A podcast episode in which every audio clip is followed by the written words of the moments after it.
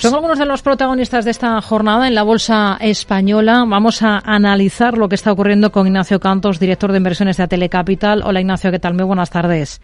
Buenas tardes. Y vamos a comenzar con el Banco Santander, que es la estrella de la jornada, lidera las alzas del selectivo IBEX. ¿Qué le parece su nuevo plan de retribución al accionista? Bueno, pues me parece que yo creo que estamos en un momento donde los beneficios de la banca son crecientes, el, los colchones de capital ya están completamente creados y con, y con este nivel de, beneficios van a seguirse acumulando, con lo cual yo creo que eh, llega el momento de ese accionista que ha estado bastante castigado y sobre todo por la cotización durante mucho tiempo, pues que ahora se vea retribuido, se había dividiendo, se había recuperado acciones, ¿no? ¿Qué le han parecido los resultados de AENA, que ha elevado además a Javier Marín a número 2 de Mauricio Lucena? Bueno, pues bien, yo creo que eh, en cuanto a volúmenes, pues casi llegan a los niveles, y especialmente en el último trimestre, casi igualan los de 2019, que yo creo que eso es importante, es el objetivo para este año 2023. Eh, los márgenes parecen eh, razonables y deberían ir, ir mejorando con los con los trimestres, con lo cual yo creo que bueno es una buena vuelta. Es verdad que no es una compañía que ha cotizado infraestructura, es que ha cotizado relativamente eh, cara a tiempo y en cuanto a lo del señor Marín, pues bueno, es una reestructuración normal. Era el director de aeropuertos, se le eleva a vicepresidente segundo pues bueno, una reestructuración como tantas dentro de las empresas. Grifols está ahora mismo con caídas de más del 9%. De nada le ha servido esa mejora del beneficio, tampoco la mejora de ventas, desplome para el valor en bolsa. ¿Qué es lo que menos convence?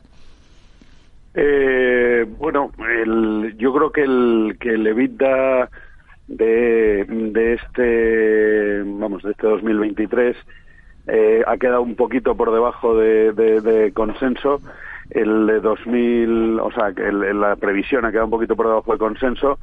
Eh, el de 2024 estaría más en línea, ¿no? Reafirman su, su intención de, de reducir deuda, ¿eh? pero bueno, pues yo creo que el cambio del, del presidente, aunque sea por razones eh, en médicas parcialmente o en, médicas, pues bueno, no ha sentado bien porque parecía que gustaba el plan, gustaba la reducción y que no pueda ser él y que sea otra persona quien lo vaya a llevar a cabo, aunque haya eh, demostrado su, su bueno su empeño en este plan, hmm. pues bueno, eh, no ha gustado mucho. Por seguir en el mismo sector, estamos pendientes, hoy ya hemos tenido una auténtica avalancha de presentación de resultados en el mercado español, pero tenemos, por ejemplo, en el, en el continuo las cuentas de Faes Pharma. ¿Cómo las ha visto? Bueno, pues eh, yo creo que las cuentas han ido más o menos en línea con lo que se esperaba, que era en torno eh, un 15% en, en ingresos, algo mejor en, en, en, el evita y bueno, el crecimiento de, de Latinoamérica eh, ha, ha, bueno, ha ocultado, ha compensado una cierta debilidad de, de, performance aquí en España, ¿no? Bueno, yo creo que como el guidance también se ha se ha obtenido, se ha llegado, pues bueno, yo creo que no son los malos resultados. Hmm. Tenemos castigo también de vuelta al IBEX en Acciona. Está cotizando las cifras que presentaba al cierre de la última sesión. sesión. El tirón de la energía se ha notado en esa mejora del beneficio del 33%. Hoy ha explicado esas cifras, ha dado también algunos anuncios. Desde Acciona esperan, por ejemplo, crecer en concesiones. Dicen que analizan proyectos por 83.000 millones. Han hablado del eh, dividendo, del repunte que, que van a plantear qué es lo que está castigando al valor acciona en bolsa.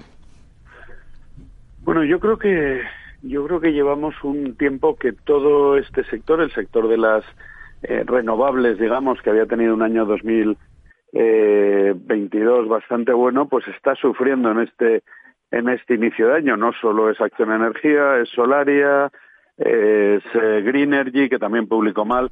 Yo creo que la, la baja o, o, la ejecución por debajo de lo de lo esperado, pues por los cuellos de botella, por la subida de los precios de los materiales, etcétera, pues está haciendo algo de daño en, eh, a todas estas compañías, ¿no? Y, al final se ven a, se ve arrastrado el sector entero. Una cosa más, en el continuo, estamos viendo cómo Prosegur experimenta un importante castigo, horas también después de, presentar resultados. ¿Qué es lo que está lastrando a Prosegur? Sí, los de Prosegur la verdad es que los hemos mirado un poco por encima todavía.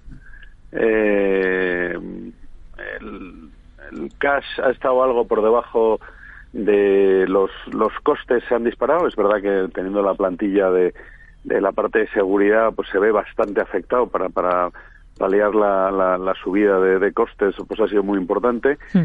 Y luego el tema de la divisa, los, los, el cambio de divisa con la fortaleza de algunas eh, monedas ha, ha, hecho daño, o la debilidad de otras ha hecho daño a la cuenta de, de resultados, ¿no? Y yo creo que esas son las claves que se han quedado atrás. Bueno, yo creo que sigue siendo una compra, pero bueno, a lo mejor hay que mirar un poquito los precios objetivos.